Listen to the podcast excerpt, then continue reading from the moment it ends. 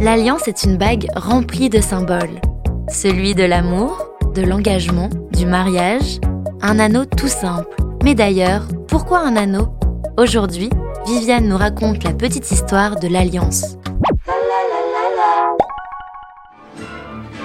On pense que le plus ancien échange d'alliances qui nous est parvenu date de l'Égypte ancienne, avec des anneaux constitués alors de joncs, de roseaux ou de fibres de papyrus.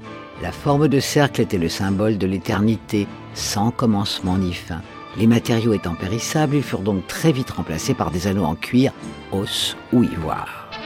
Plus tard, les Grecs choisirent de la porter à l'annulaire gauche, doigt directement relié au cœur par la veine d'amour, la vena amoris. Une autre théorie serait que le métal s'usait moins sur le doigt de la main gauche, moins exposé que la droite.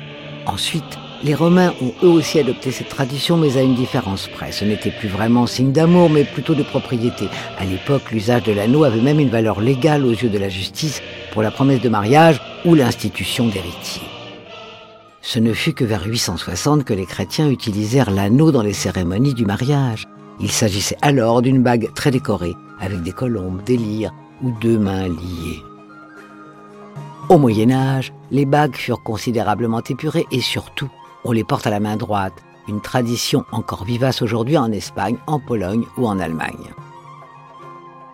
Au XVe siècle, on reprend l'alliance comme preuve juridique mais en or. En Irlande, un mariage consacré avec des anneaux qui n'étaient pas en or n'avait aucune valeur légale. Il existait même des loueurs d'anneaux en or pour permettre à toutes les classes sociales de convoler. Les siècles suivants consacrent toujours l'alliance comme la preuve de l'union d'un couple devant Dieu et la société.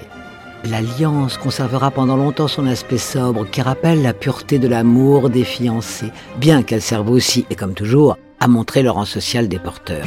De nos jours, on utilise l'or ou le platine pour renforcer le symbole d'éternité et de force. Les alliances sont aujourd'hui des bijoux qui représentent plusieurs millions d'euros sur le marché de la bijouterie. D'ailleurs, ce ne sont pas moins de 17 tonnes d'or qui sont aujourd'hui transformées en alliances chaque année aux États-Unis. Sans doute pourquoi le mariage a toujours la cote.